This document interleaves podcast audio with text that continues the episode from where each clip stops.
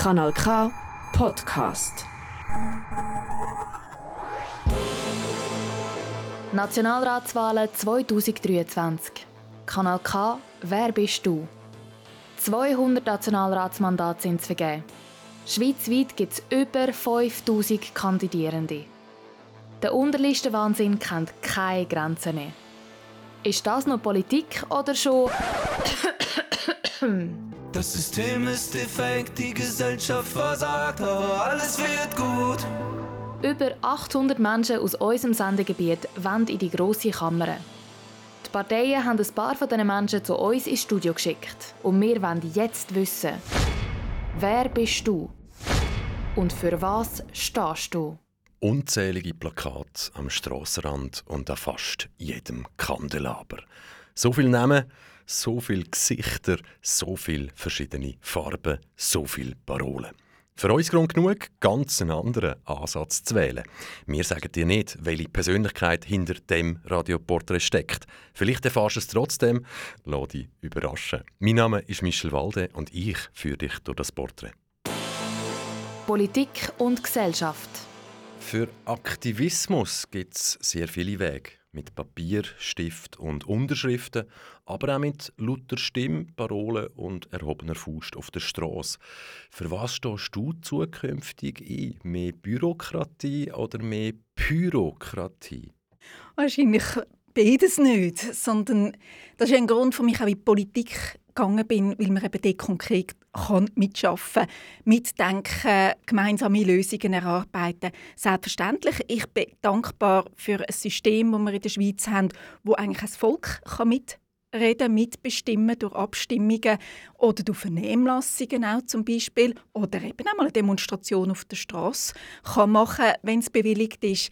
Ähm, von dem her, wir haben recht eine breite Palette an Mitsprachemöglichkeiten oder Möglichkeiten, sich zu äußern. Und dafür bin ich dankbar. Wie weit darf, soll, muss Aktivismus gehen? Wo siehst du dich jetzt eher? Letzte Generation oder junge Tat? ja, das ist auch schwierig zu sagen. Ich bin halt immer etwa zwischendurch. Wahrscheinlich ist es vielleicht schon in der letzten Generation. Ich finde, die Jungen die haben sehr viel bewegt, auch gerade bezüglich Klimabewegung. Von dem her, die hat es gebraucht, damit im Parlament so ein, ein Ruck durch die Reihe gegangen ist, dass man auch gehandelt hat, gerade damals mit dem CO2-Gesetz, das schlussendlich nicht durchgekommen ist, leider, aber sie haben da sicher enorm viel bewegt und dafür bin ich dankbar. Aber es gibt natürlich schon gewisse Grenzen, wo ich sage, manchmal, ja, da überschreibt man gerade jetzt mit den äh, Klimakleber, wo, wo auf der Straße ist, da, da, wird ein rechtlicher Rahmen überschritten oder auch äh, ein Gefährdungsgrad wird, äh, ja, wird da tätigt, wo ich nicht mehr unterstützen kann. Konfliktpotenzial. Wer Frieden will, schickt Diplomaten. Wer Krieg will oder vielleicht in irgendeiner Weise davon profitiert, schickt Waffen früher so gesagt. Wo und für was sollen bzw. dürfen Waffen, Waffenbestandteile und Munition made in Switzerland deiner Meinung nach eingesetzt werden? Also ich habe mich ja sehr eingesetzt für das Kriegsmaterialgesetz, also für die Verschärfung des Kriegsmaterialgesetzes, dass eben Waffen und Kriegsmunitionen etc. nicht in Länder gehen, wo eben Menschenrechtsverletzungen torpediert werden oder sonst einfach zivile zivile Personen in dem Sinn betroffen sind davon. Da finde ich enorm wichtig, dass da wirklich Grenzen ist bei der Ausfuhr von, von unserer unserem Kriegsmaterial. Da bin ich auch in der Kommission im Nationalrat, habe auch für die Initianten, wo das, wo das haben wollen ändern, weil der Bundesrat ja da plötzlich äh, Waffen geschickt hat, äh, ganz klare Handhabung hat wollen. und da habe ich äh, die Möglichkeit gehabt, das Kriegsmaterial in dem Sinne mit beeinflussen. Aber Momentan sind wir in einem Angriffskrieg, das ist so. Und das ist ganz eine andere Ausgangslage. Es ist ein Angriffskrieg zudem noch in Europa, wo, ähm, wo auch Menschenrechtsverletzungen torpediert werden von einem Staat, von einem Land. Und da bin ich der Meinung, so die Wiederfuhr von, Wiederausfuhr von Materialien, von Kriegsmaterialien, das, da finde ich, da gehört, also dass die Schweiz auch seinen Beitrag muss leisten muss. Da stehe ich dafür, also für eine Anpassung in einer Gesetzgebung. Und ich stehe insbesondere auch dafür, dass man Schutzwesten kann schicken, gerade für die zivile Bevölkerung, die mit der momentanen Situation auch nicht möglich ist. Und da habe ich gar kein Verständnis dafür. Viele Politiker und Politikerinnen haben nach dem 24. Februar 2022 gesagt, sie seien in einer völlig neuen, bedrohlicheren Welt aufgewacht. Da hat sich hoffentlich nicht nur mir natürlich die Frage gestellt, in welcher heilen Welt denn die Politiker und Politikerinnen vorher eingeschlafen sind. Weil schon vor dem 24. Februar 2022 hat es über 20 bewaffnete Konflikte weltweit gegeben. Wo liegt denn jetzt genau der Unterschied? Ja, da kann man sich äh, fragen, weil Krieg oder, äh, oder äh, Konflikt, das hat es wirklich weltweit gegeben. Ich glaube, jetzt ist es, der Unterschied ist jetzt, dass es sehr nah ist. Ähm, ja, und vor allem auch noch insbesondere ein Angriffskrieg ist, wo, wo man in dem Sinn nicht so erwartet hat. Aber ich sehe es gleich. Es hat jenste Konflikte auf dieser Welt, wo man sich zu wenig Mühe gibt, in dem Sinn, sich äh, da nach Friedenslösungen zu suchen oder zu finden oder, oder sich da damit Gedanken machen. Ich war halt selber äh, im Ausland in Venezuela, wo auch ganz eine schwierige Situation, nicht kriegsähnlich, aber sonst eine schwierige politische Situation. Von dem her kann ich nicht unbedingt sagen, dass ich in einer heilen Welt bin oder gedanklich, obwohl wir in der Schweiz bis jetzt oder bis anhin einfach sehr gut haben. Und die, die natürlich sehr auf die Schweiz bezogen sind, für die ist das natürlich ganz eine neue Situation. Ja, darum wahrscheinlich auch die Aussage. Freiheit. Der Satiriker und Politiker Nico Semsroth sagt, Freude ist nur ein Mangel an Information. Jetzt ist ja so, als Politikerin hast du zum Teil Zugang zu Informationen, die nicht alle haben. Ich frage dich darum, wie viel Transparenz braucht bzw. vertreibt eine Demokratie, vertreibt unsere Demokratie, vertreibt der Souverän? Also vielleicht zuerst zu der Freude, weil ich finde auch, wir haben sehr viel Freudiges auf dem Tisch, wo wir behandeln. Also sehr viel Positives auch. Und ich finde, Politik hat auch mit Freude zu tun. Sowieso Freude, man muss Freude am Mensch haben, sonst hat man nichts oder an der Gesellschaft, sonst hat man nichts zu suchen in der Politik. Das ist meine Haltung. genau, aber Transparenz, ja, ich finde Transparenz enorm wichtig. Es gibt Situationen, wo gerade bei Verhandlungen zum Beispiel, wo, wo ich das Verständnis habe, dass man das so ein bisschen unter dem Deckel muss handeln, weil man einfach eine andere, andere Möglichkeiten hat, wenn, wenn man ja, andere oder gerade Politiker nicht wissen, was jetzt gerade der Stand der Dinge ist. Aber überall dort, wo es möglich ist, transparent zu sein, ähm, da bin ich dafür. Ich habe aber auch das Verständnis, zum Beispiel, dass Kommissions äh, nicht öffentlich sind, einfach aus Grund, dass auch eine gewisse Anonymität gewährleistet wird, was, was alles gesagt wird etc. in einer Kommission, wo ja eigentlich auch fair und so also, äh, abgeht in dem Sinn, aber es soll doch äh, noch ein bisschen Freiheit sein, das wird ja nachher im Parlament dann ja auch wiedergeben, was so ein die Grundstimmung war im, im, äh, in einer Kommissionssitzung. Genau. Mensch sein 2023. Laut einer Studie, so alt ist sie noch nicht, verbringen Jugendliche rund 64 Stunden pro Woche online mit ihrem Handy. Machst du eine Klammerbemerkung? Wir wissen zum Beispiel TikTok, unterschiedlichen Algorithmus, China, westliche Welt, Klammern zu. Sind die 64 Stunden pro Woche, ist das jetzt eine Chance oder bereits der Anfang vom Handy?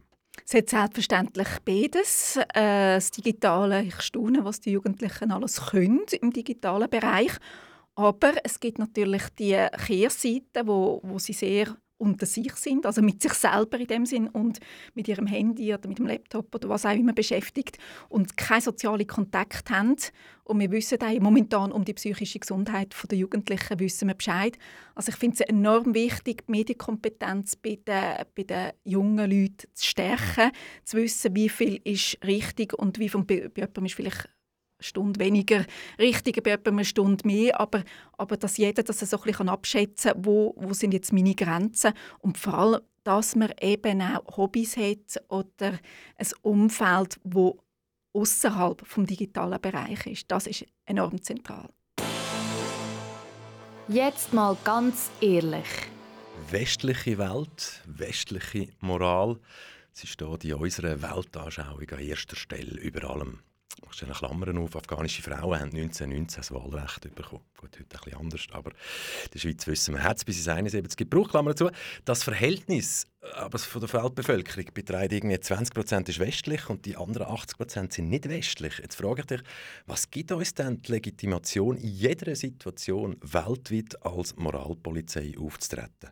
Nein, es gibt uns das nicht überall. Es gibt auch Kulturen. Ich mag mich erinnern an eine Aussage von einem Mexikaner, wo äh, gesagt hat, also ich habe mich so mit eurem System befasst in der Schweiz und ich finde das so genial und so gut, aber es würde nicht funktionieren bei uns. Und das glaube ich ihm auch. Die haben eine andere Art von Kultur, von politischer Kultur etc. Und trotzdem sage ich, man kann gegenseitig voneinander lernen. Nur schon aus dem Grund ist, ist es wichtig, dass man im Austausch ist, auch mit anderen Ländern. Und ja, es gibt schon gewisse Rechte, Menschenrechte, wo ich sage, da dürfen wir schon ein den Finger auch von einem gewissen Staat drauf haben, ähm, dass das in anderen Ländern, wo die Menschenrechte nicht umgesetzt werden, dass die eben umgesetzt werden. Pandemie. Was haben wir aus deiner Sicht besonders gut gemacht und was haben wir aus deiner Sicht überhaupt nicht gut gemacht? Ich hatte den Vorteil, es mit anderen Ländern zu vergleichen, wie sie es gehandhabt also mit Schweden oder Norwegen zum Beispiel, aber auch andere Länder. Und das hilft auch, äh, um so ein bisschen zu sehen, wie wir es dann gehandhabt haben. Und ich finde schlussendlich, es ist nicht schlecht gelaufen, eben im Vergleich zu anderen Ländern. Klar, gerade in der ersten Phase, und das hat man nachher auch gesehen, das hat man müssen korrigieren, dass die Schulen geschlossen waren, sehr viele Jugendeinrichtungen etc. Das ist ja nachher korrigiert worden und verbessert worden. Also vieles in dem Sinn, auch die staatliche Unterstützung für, für die Wirtschaft etc., das hat es gebraucht und darum hat ja unsere Wirtschaft auch nicht so wirklich darunter gelitten. Äh, von dem her, vieles, vieles ist, ist gut gelaufen, bin ich dankbar auch dafür. Aber wir hoffen alle zusammen, dass so eine Situation nie mehr wird passieren ähm, weil wir haben alle zusammen die Einschränkungen erlebt und die wollen wir eigentlich gar nicht. Zusammenleben 2023 ein gutes, friedliches Zusammenleben ist keine Selbstverständlichkeit, sondern harte Arbeit. Demokratie und wertebasierte Politik wie glaubwürdig sind die zwei Sachen noch, wenn sich große Teile der Bevölkerung in der Politik oder in den Parteien nicht wiedererkennen oder nicht mehr wiederfinden? Also ich glaube, das sind, ist zentral, dass wir das weiterhin haben. Ich glaube, es ist auch zentral, dass wir jeder Partei, also ich bin dankbar für unsere Demokratie, sage ich auch eigenständige Leute haben nicht einfach nur Parteidoktrin, sondern auch Eigenständigkeit. Und vor allem eben, dass sie genau die Tugenden voranstellen. Ähm, ja, ich glaube, das ist meine Antwort. Deine Bühne, keine Regeln, 20 Sekunden Zeit, ab jetzt. Für unser Zusammenleben. Für unser Zusammenleben, das ist nicht nur mein Motto für den Ständerat- und Nationalratswahlkampf, sondern das ist immer schon mein Anliegen in der Politik. Von links bis rechts möchte ich verbinden und ähm, und eben die Anliegen, die ich habe, Gesetzgebung in dem Sinn, auch in dem Sinn weiter voranbringen. Nationalratswahlen 2023. Kanal K, wer bist du? Immer am 9. Uhr auf Kanal K oder online auf kanalk.ch. Kanal K. Kanal K. Richtig gutes Radio.